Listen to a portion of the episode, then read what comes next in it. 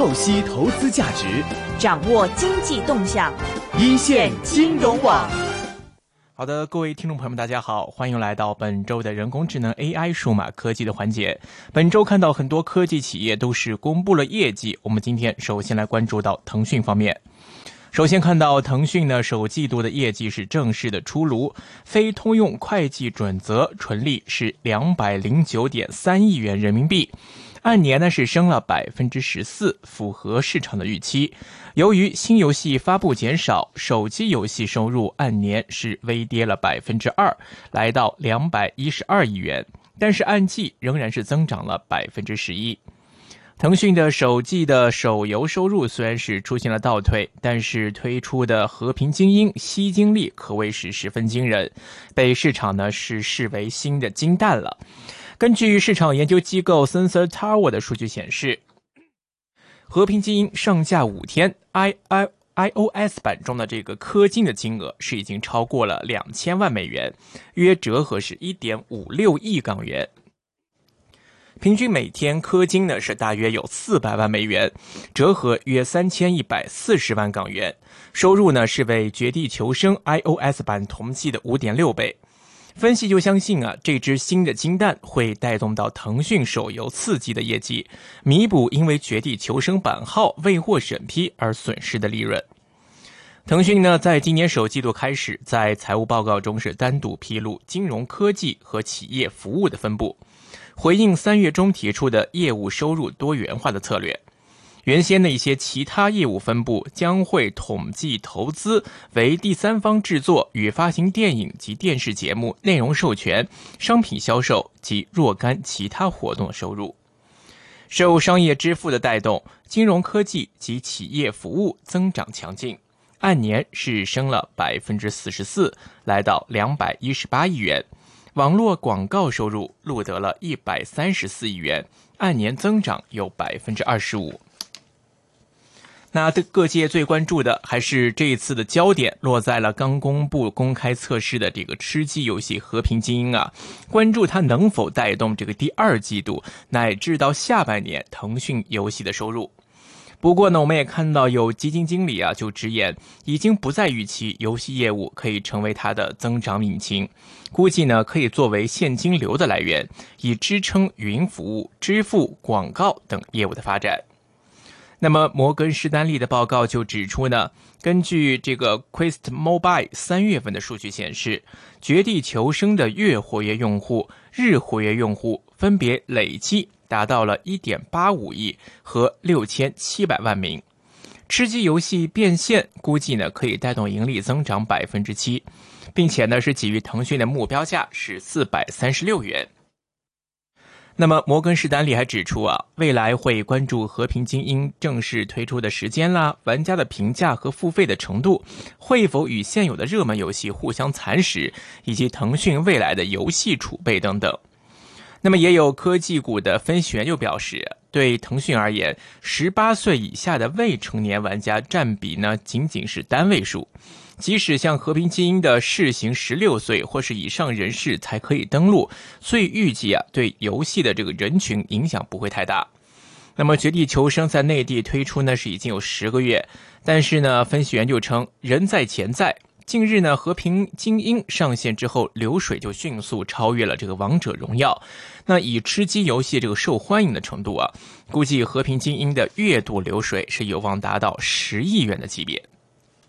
对此呢，美银美林就认为，《和平精英》呢是减少了游戏内容中的一些血腥的元素。如果能够成功导入《绝地求生》约两亿的用户的话呢，将会支持到腾讯今年手游的这个整体收入可以增长到百分之二十。对于首季度的业绩呢，该行也估计收入增幅呢会减慢至百分之十二。由于手游表现呢仍然还是比较疲弱一些，加上宏观环境还是有不确定性，将会影响到广告方面的支出。高盛方面就预期呢，首季度收入按年是升了百分之二十二，来到八百九十五亿；广告则保持百分之三十四的增速，至会有一百四十三亿。那由于腾讯的业务呢是向支付及云服务的低毛利组合转型，那么高盛呢就下调到今年这个二零二一年 non-GAAP 的盈利预测百分之三。我们看到呢，这个大成海外中国概念基金经理潘国辉，他认为呢，去年的腾讯游戏业务呢是跌到了谷底，目前游戏的审批呢是已经正式重启，腾讯呢仍然还是有几个大作目前还是没有取得版号，比如说像这个 Supercell 的这个荒野乱斗、堡垒之夜等等。那这个 Supercell 呢，也是成功开发了多款的知名游戏，那是由腾讯呢从芬兰的这个厂商方面是收购购买回来的。那如果这些优质游戏有望呢获批的话呢，将可以带动到游戏业务。然而呢，游戏业务目前已经失去了一个昔日的光彩。那潘国辉他自己也说，游戏收入呢是成为了腾讯的一个现金流，养着其他的业务，并不期望能够再推动有多大的增长。中长线呢，还是要靠网络广告、支付、云服务、工业互联网，但是这些发展的时间都是数以年计的，所以短期之内呢，很难去看到一个非常明显的成效了。股票交易所鸣金收兵，一线金融网开锣登台，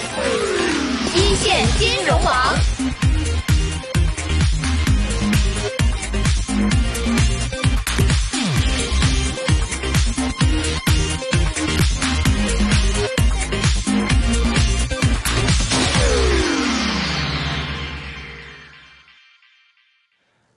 那么，腾讯呢，就在几天前呢，是开启公测的这个新吃鸡手游，短期变现的效果是非常显著。根据有机构的监测数据就显示，《和平精英》在 App Store 上线三天，就为腾讯是创造了超过一千四百万美元的流水。平均每天入账呢是约为四百七十万美元，这个数字呢是吃鸡游戏的海外版，也就是 PUBG iOS 端同期收入的六倍之多，是堡垒玩家玩是这个堡垒之夜玩家支出的三点五倍水平。那作为无版号的刺激战场手游的借壳产品呢，和平精英本身也是承担着为腾讯变现的一个重重要的责任在这儿。二零一八年的下半年，腾讯主营的手游业务在版号暂停审批、刺激战场难以变现、核心产品档期延后等因素的影响之下呢，业绩是遭遇了一个严重的放缓。二零一八年第四季度，腾讯的网络游戏收入同比出现下降。全年的网络游戏收入增速放缓到百分之六，腾讯啊是下定决心要推动这个吃鸡游戏品类的变现。和平精英呢四月初是获得了版号，五月正式上线。与此同时呢，此前两款绝地求生的手游也是宣告停服。招商证券就认为啊，得益于这个《绝地求生》手游长期测试所累积下来的这个消费意愿，新手游在上线首月将会迎来一个用户付费的爆发，预计呢会超过有十亿元的流水。但是呢，鉴于游戏的内购装备是现阶段唯一的变现方式，所以啊，这个游戏的中期变现可能还是会存在一些这个影响的不确定因素。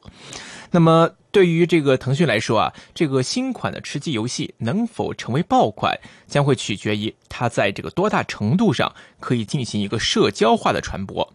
那么，这个游戏已经不仅仅是一个单一游戏，也不仅仅是一个单一的一个收费的工具。那么，更重要的是，可以通过这样的一个游戏平台，最终可以实现多大的商业化运作。玩家是否能够形成对这个新的游戏的依赖，那么将会是一个游戏未来能否成功、能否赚钱的一个重要因素了。接下来呢，再来关注到几只互联网络公司的一些情况。那么，京东物流长期不赚钱，究竟是遇到了什么坎儿了呢？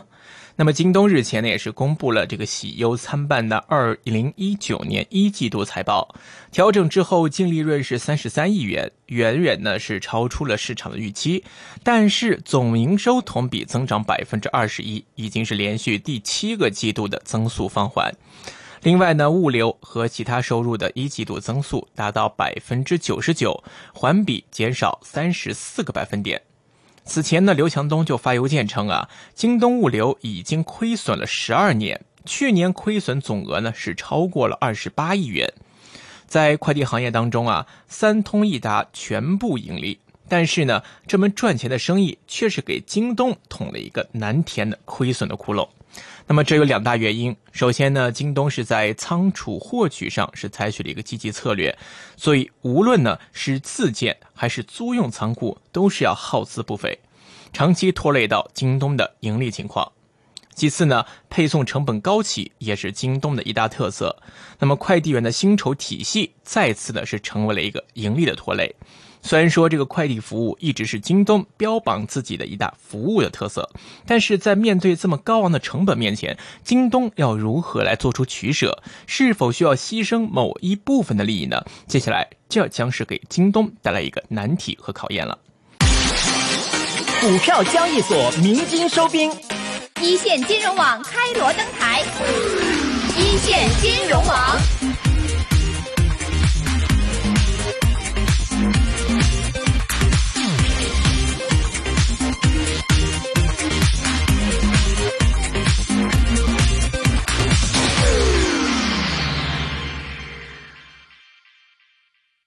阿里巴巴呢，日前是公布了二零一九财年第四季，也就是截至到今年三月底的一个财报。营收是按年增长百分之五十一，纯利也是年增百分之四十二，优过预期。在美股收盘之前呢，阿里巴巴股价也是随之上扬。我们具体来看一看相关的数字。阿里巴巴上季的营收是人民币九百三十四点九八亿元，好过市场的预期。原本预期是九百一十七亿元，按年增长百分之五十一，增幅较前一季度明显回升。如果采用这个非通用会计准则 non-GAAP 纯益，是达到人民币两百零一亿元，年增百分之四十二。二零一九财年，阿里巴巴营收为人民币三千七百六十八点四四亿元，年增百分之五十一。如果剔除收购，增幅为百分之三十九。年度纯益为人民币八百七十六亿元，年增百分之三十六点九。二零一九财年年度活跃消费者达到六点五四亿，年增一点零二亿。淘宝天猫过去一个财年新增用户超过一亿人。二零一九财年中国零售市场全年商品交易额为人民币五万七千两百七十亿元，年增百分之十九。如果扣除未付订单。二零一九财年，中国零售市场实物商品的 GMV 年增是百分之二十五，天猫实物商品 GMV 年增百分之三十一，淘宝实物商品的交易额年增百分之十九。再来看到核心电商和云业务方面，也是阿里巴巴的主要成长动能。阿里云上季营收为人民币七十七点二六亿元。年增百分之七十六，核心电商营收为人民币七百八十八点九四亿元，年增百分之五十四。那在公司方面，集团 CEO 张勇就表示，自己的云资料技术以及新零售的巨大拉动作用，已经使得阿里巴巴能够持续变革企业在中国和其他新兴市场的运营方式，这将会有利于阿里巴巴的长期增长。张勇还指出啊，阿里巴巴正是日益成为中国消费的一个日常代名词，全年的活跃消费者是达到六点五四亿，并且呢是不断的扩大阿里巴巴在下沉市场的渗透率。那阿里巴巴首席财务官武卫就表示，过去几年，那么阿里巴巴的利润增长和现金流都是让他们得到了一个加以强加强核心业务的这样一个机会。投资新业务以及为客户都创造出了一个独特的价值，这些投资拓展了他们整体的目标市场，为长远发展打下了一个良好基础。股票交易所鸣金收兵，一线金融网开锣登台，一线金融网。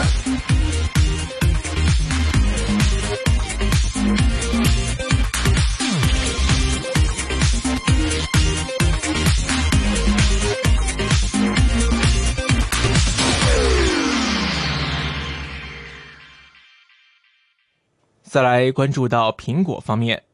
中美贸易战是再度升温。继早前中美双方互相调高关税之后呢，美国再公布新一轮针对中国进口货品三千亿美元的关税计划。在名单当中啊，是包括了手提电话及各种电器产品。由于 iPhone 也是在中国生产，所以名单中也是将之包含在内。二零一八年十二月，苹果首次发布没有 iPhone 销量数字的财报，iPhone 在环球市场销量下跌，尤其在中国市场是最为疲弱。有舆论就认为，主要是因为 iPhone 价格太贵，创新不足，市场遭中国手机夺走；也有舆论认为，这是因为中美贸易战打响，中国罢买 iPhone 所致，又或是两者关系相辅相成。美国过去在针对中国两千亿的关税项目中，包括了网络设备及电路板等组件。但是呢，为了避免影响苹果的关系，那么 Apple Watch、iPhone 等这一系列产品呢，都是获得了豁免。但是在新一轮三千亿的关税名单当中，所有从中国进口的商品都将被加征关税，包括贡献苹果超过五成营收的 iPhone。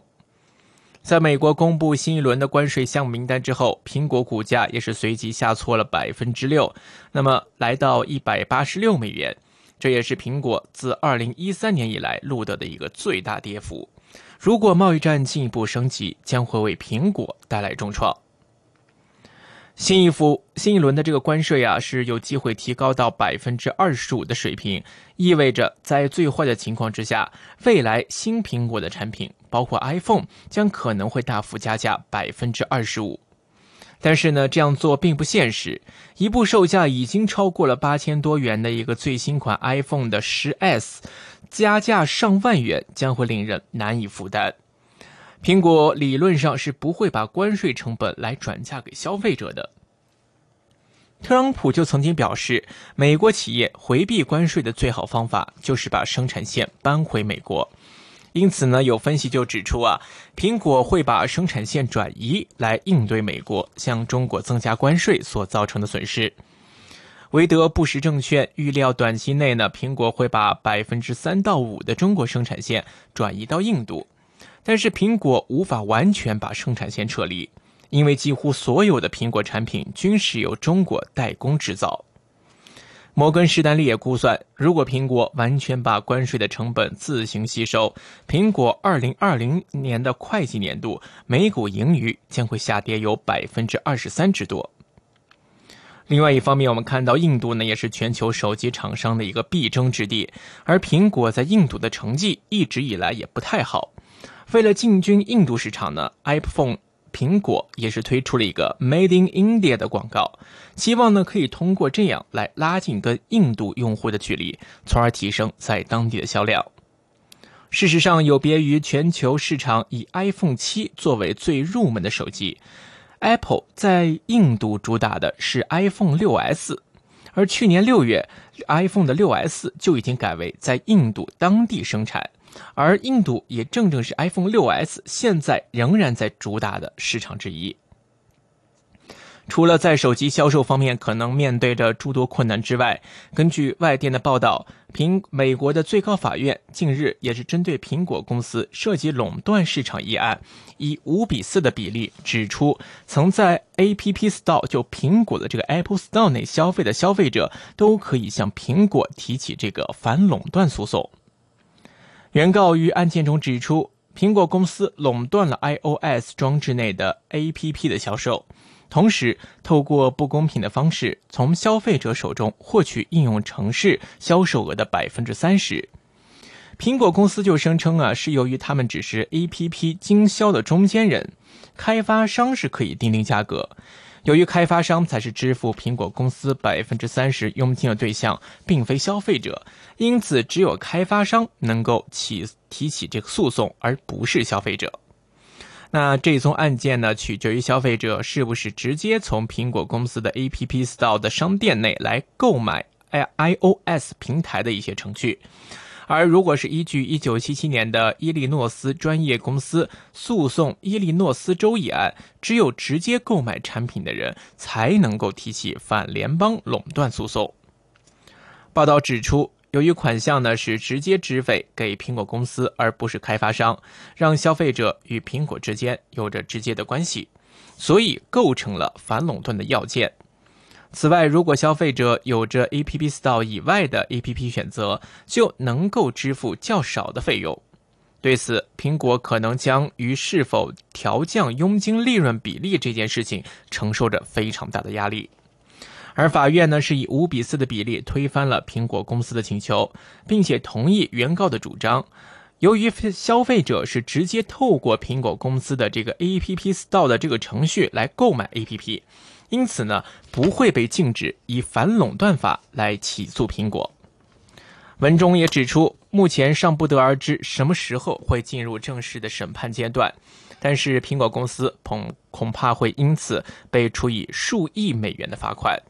同时也可能面临被降低目前百分之三十销售利润抽成的一个困境，可能呢也会允许竞争对手来进入这个市场。苹果公司呢，在美国东部时间五月十三号下午发表声明，指出呢将会以事实证明苹果公司的 App Store 并非任何意义上的垄断行为，同时呢，也对于能为用户们开创安全、值得信赖的平台感到自豪。苹果为全球的开发人员提供了优秀的商机，并且让开发人员设定他们在应用城市内想收取的商品贩卖价格，而苹果也没有对此做出有所限制。苹果自己还表示啊，App Store 中绝大多数的 App 都是提供免费下载，苹果公司也没有从中获取任何东西。只有在开发商选择透过 App Store 来进行数位销售时，苹果公司才会跟他分享收益。开发人员可以选择不同的平台来交付软体，包括从其他的应用城市商店、智慧电视到家用主机平台。而苹果每天都在努力确保 App Store 是全世界最安全的数位平台，同时也是最好、最具竞争力的。尽管苹果公司单方面是做出了这么多的许诺跟保证，但是我们看到，如果说这单诉讼进一步在法院得到判决，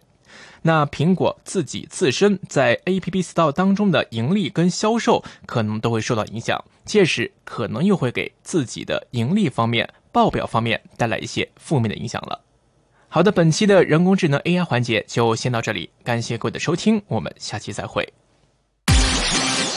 股票交易所鸣金收兵，一线金融网开锣登台，一线金融网。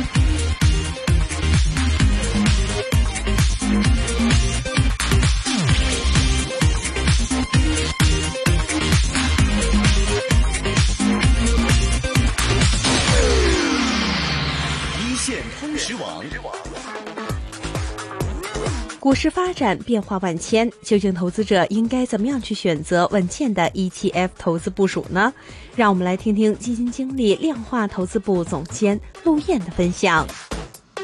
如果稳健一点产品呢，就选择跟踪恒生指数或者国际指数一倍的这些 ETF 产品，比如说可以做一个定投啦，或者说是一个长期持有的一个标的。这些呢，其实是在恒生指数和国际指数上涨的过程中，其实是比较好的。一旦下跌的话，其实因为你是定投的话，你可以分散你的成本。其实总体来说。我们有些呃学术上面一般都会认为股票的平均收益率都会高于银行存款，它不需要付印花税，因为买卖个股的时候我们还需要印花税。那香港政府呢，为了鼓励 ETF 行业的发展呢，呃，免掉了投资者购买 ETF 啊的印花税，另一个 ETF 相对股票的一个优势。一线通识网，敬请锁定 AM 六二一香港电台普通话台，每周一至五下午四点到六点，一线金融网。